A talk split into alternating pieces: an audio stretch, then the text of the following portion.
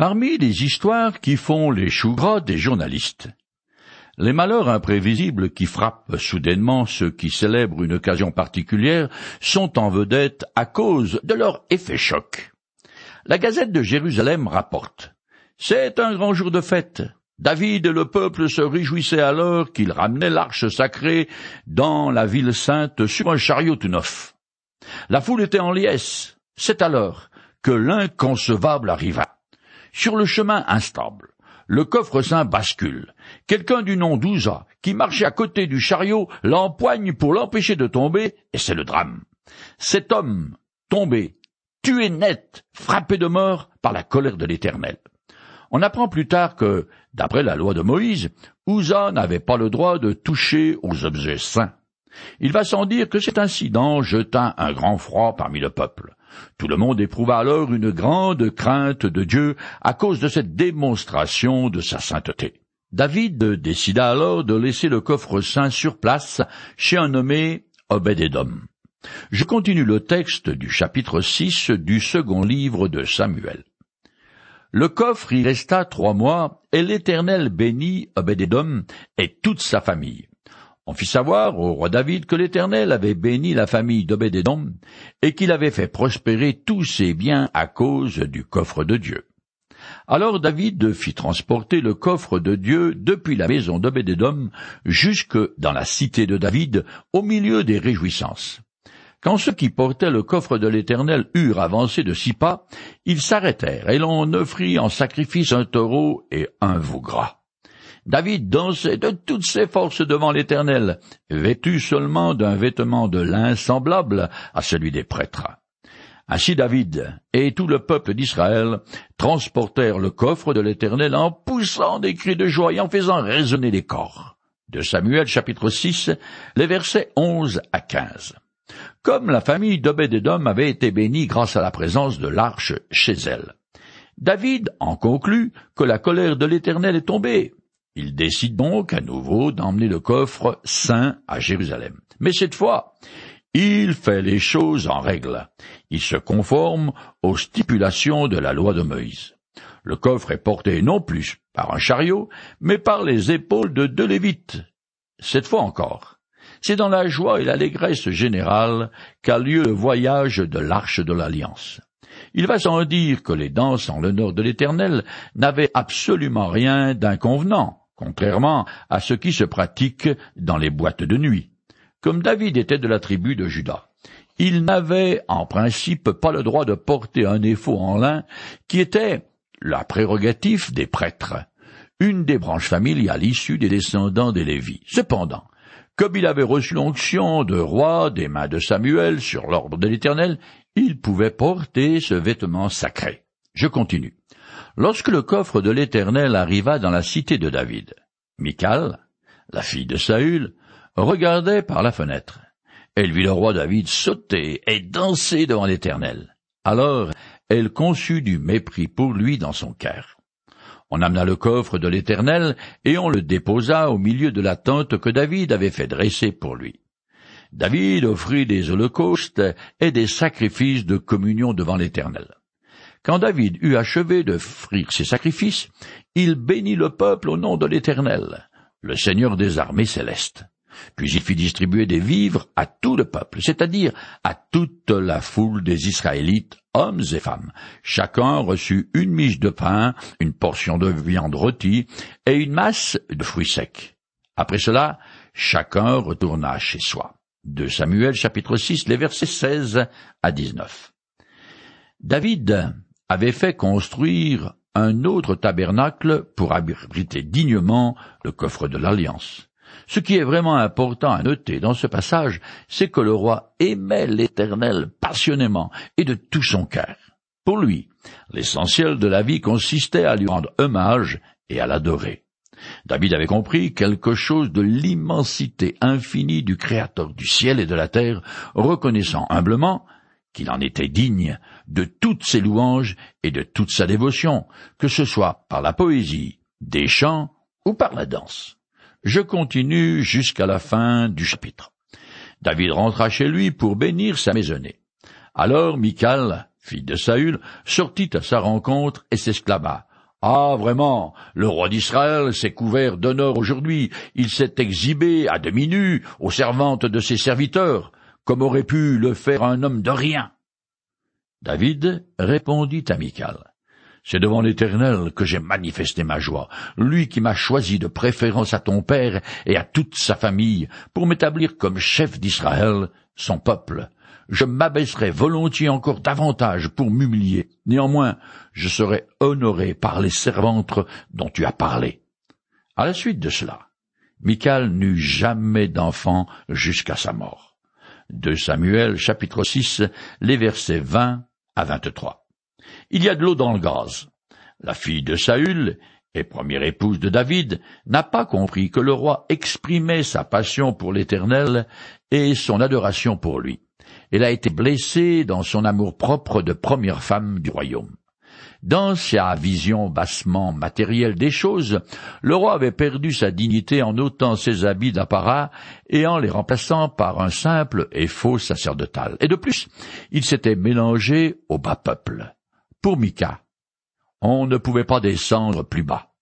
Elle aimait la prestance, la première place, être en vue, les courbettes et tout ce qui fait partie de la vie de la cour avec les courtisans et autres mignons qui se mettent à plein ventre devant son Altesse la Reine. Elle accuse donc son mari d'exhibitionnisme, une critique qui a vivement froissé David, mais aussi Dieu. À partir de ce moment, il va se séparer d'elle, et le texte précise qu'elle n'aura jamais d'enfant, ce qui en Israël, il faut le rappeler, était considéré comme la pire des malédictions. Quoi qu'il en soit, David vient d'accomplir deux actes capitaux qui vont renforcer son pouvoir royal. Il a choisi une nouvelle capitale pour son royaume et a installé le coffre de l'Alliance. Le choix de Jérusalem est particulièrement judicieux. Il s'agit d'une part d'une vieille cité royale qui, grâce à la citadelle, sa forteresse naturelle, jouissait d'une situation exceptionnelle. D'autre part, sa position géographique à la frontière entre Juda et la coalition des tribus du Nord constituait un atout certain pour l'unité du royaume. En installant le coffre sacré dans sa capitale, David manifeste son allégeance à l'Éternel et fait de Jérusalem le centre religieux du pays. Le texte met bien en valeur la fidélité de David envers Dieu et, en retour, la bénédiction dont il est l'objet.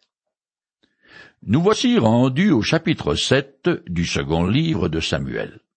Maintenant que David est bien installé à la tête du royaume d'Israël, et que la paix règne sur tout son territoire, il lui vient l'idée de construire une structure permanente, un temple en dur dans lequel l'Éternel habiterait au milieu de son peuple.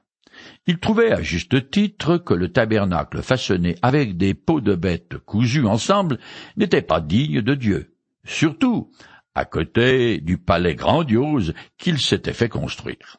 Mais l'intérêt essentiel de ce chapitre réside dans ce qu'il nous fait part de la nouvelle alliance que l'Éternel établit avec l'humanité au travers de David.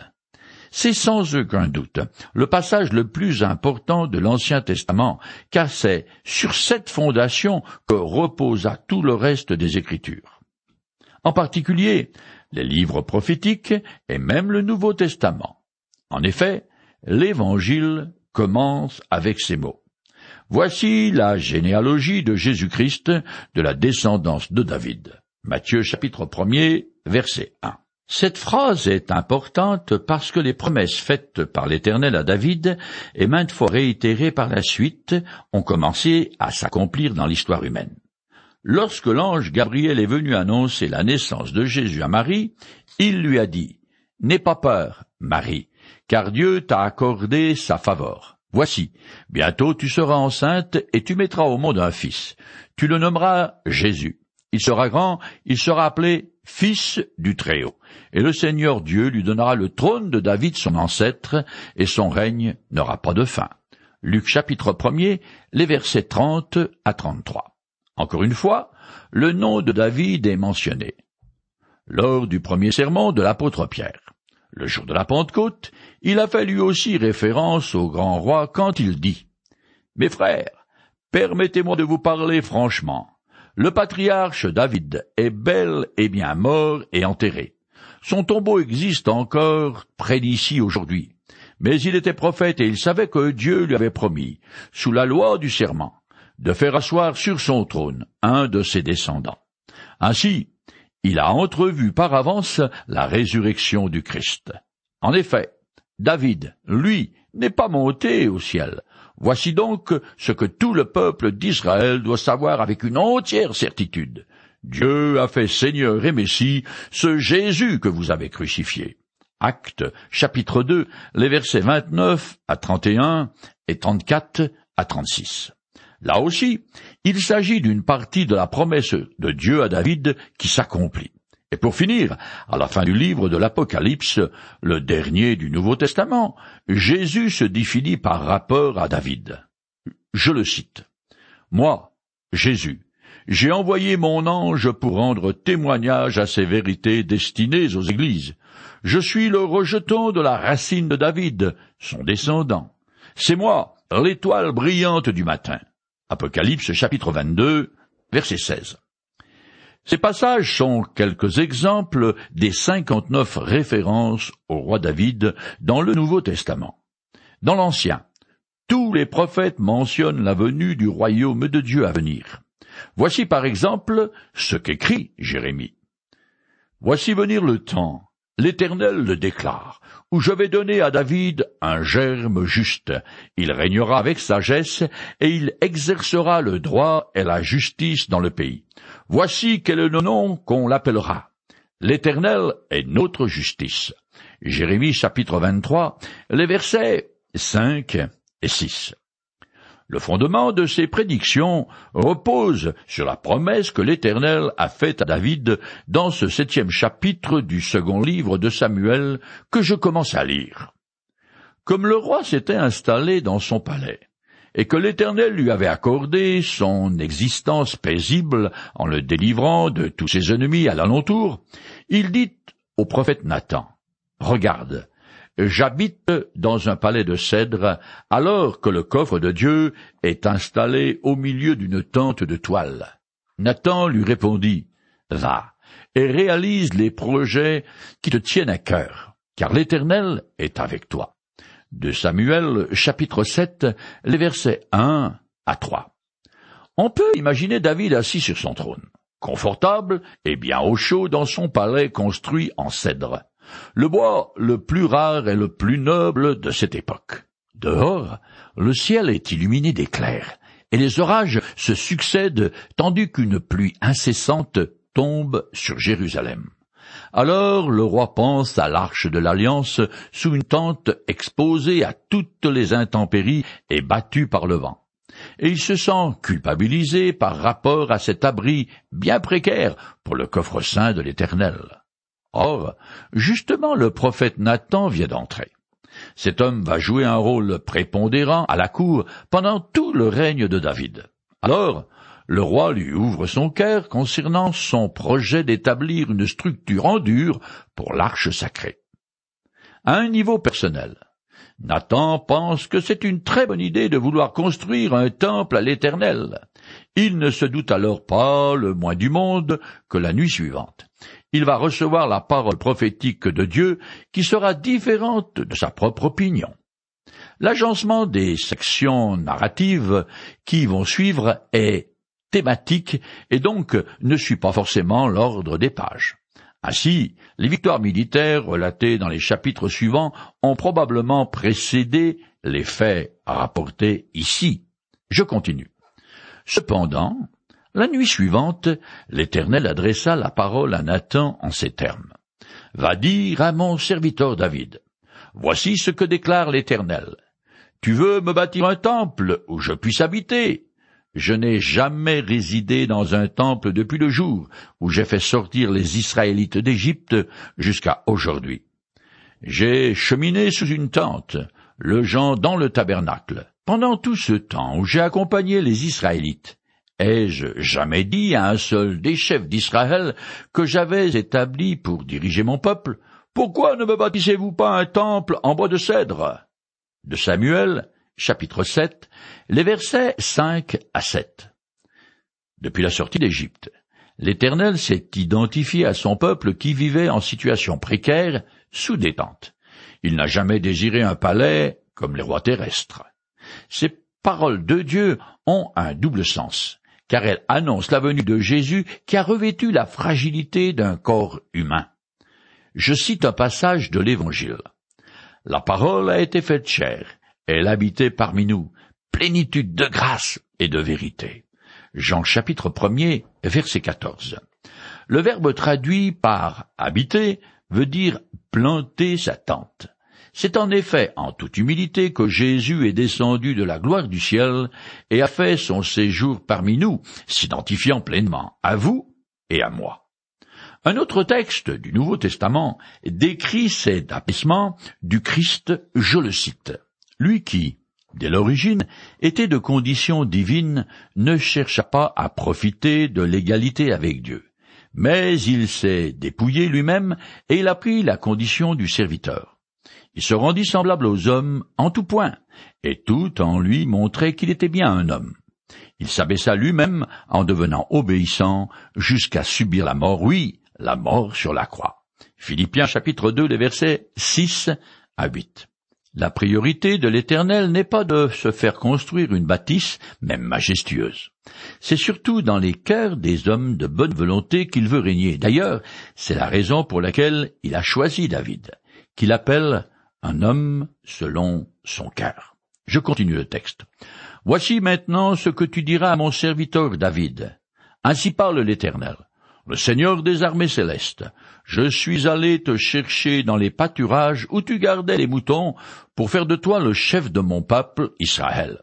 Je t'ai soutenu dans toutes tes entreprises et je t'ai débarrassé de tous tes ennemis. Je te ferai un nom très glorieux, comme celui des grands de la terre. De Samuel chapitre 7, les versets 8 et 9. Dieu rappelle brièvement et gentiment à David comment il est passé de petit berger de rien du tout à grand roi d'Israël, et que c'est lui qui lui a donné la victoire sur tous ses ennemis. Qu'il s'agisse du roi Saül, du géant Goliath et des Philistins, des maraudeurs qui menaient en péril les villages de l'extrême sud de Juda, sans compter tous les animaux sauvages, du lion à l'ours qui s'attaquaient à son troupeau de moutons, ces choses étaient bien précisées.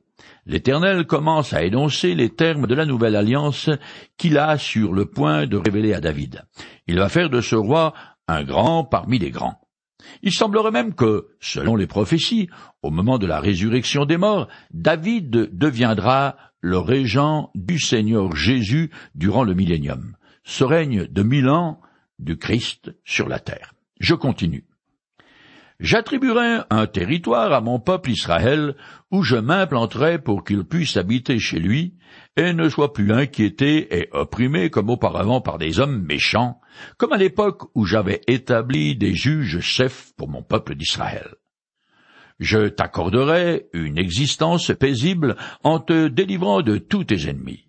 Enfin, l'Éternel t'annonce que tu constitueras une dynastie de Samuel, chapitre 7, les versets 10 et 11. D'après un texte parallèle, l'intention du roi de construire un temple était louable, mais refusée pour deux raisons. D'une part parce que David était un homme qui avait répandu beaucoup de sang, et d'autre part parce que sa vocation était d'assurer à Israël la sécurité et le repos que l'Éternel avait promis aux ancêtres de la nation d'Israël. Le terme hébreu qui signifie maison a aussi un sens beaucoup plus large et veut aussi bien dire temple que dynastie. L'auteur joue sur ces sens nuancés. David veut construire un temple à l'Éternel, mais Dieu lui annonce que c'est lui qui lui bâtira une dynastie qui durera. Celle-ci sera interrompue à plusieurs reprises dans la suite des temps, mais reprendra chaque fois, et c'est ainsi qu'il y a environ deux mille ans. Jésus, le Sauveur promis, est venu sur la scène humaine comme le précise l'apôtre saint Paul, que je cite. Cette bonne nouvelle, c'est ce que Dieu a promis il y a bien longtemps par ses prophètes dans les saintes écritures. Elle concerne son Fils Jésus-Christ, notre Seigneur, qui, dans son humanité, descend de David, et qui a été déclaré fils de Dieu avec puissance. Romains chapitre 1 les versets 2 et 3. Jésus est l'héritier direct du royaume de David. C'est à lui que revient le droit, le trône de majesté sur lequel il va s'asseoir un jour dans une immense gloire lorsqu'il reviendra pour établir le millénium. Son royaume sur terre. Cet événement a été prophétisé à maintes reprises dans l'Ancien Testament et encore annoncé dans le Nouveau, en particulier dans le livre de l'Apocalypse. Tous ceux qui désirent le voir régner seront récompensés comme en témoigne l'apôtre Paul que je cite. Désormais, la couronne de justice m'est réservée. Le Seigneur, le juste juge, me la donnera dans ce jour-là, et non seulement à moi, mais encore à tous ceux qui auront aimé son avènement. De Timothée, chapitre 4, verset 8.